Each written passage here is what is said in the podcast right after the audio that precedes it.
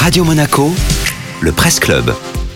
Et on fait donc le tour d'horizon de la presse en principauté de Monaco dans les Alpes-Maritimes et le Var avec vous, Nathalie Michel. Les activités sportives devraient pouvoir reprendre en principauté. Ça tombe bien car les professionnels du secteur ont du mal à tenir la distance selon Monaco Hebdo. Dans son dernier numéro, le magazine consacre un article aux coachs sportifs. Face au Covid-19, la résistance s'organise, écrit Raphaël Brun. Le journaliste donne la parole à Stéphane Richaud, président du syndicat des coachs sportifs de Monaco. Il décrit les pertes financières que ses confrères et lui-même subissent, ainsi que la crainte de ne pas pouvoir assumer leurs frais professionnels. Alors pour tenter de trouver une issue à l'impasse actuelle, le syndicat a fait des propositions à la cellule Covid-19 entreprise et au gouvernement.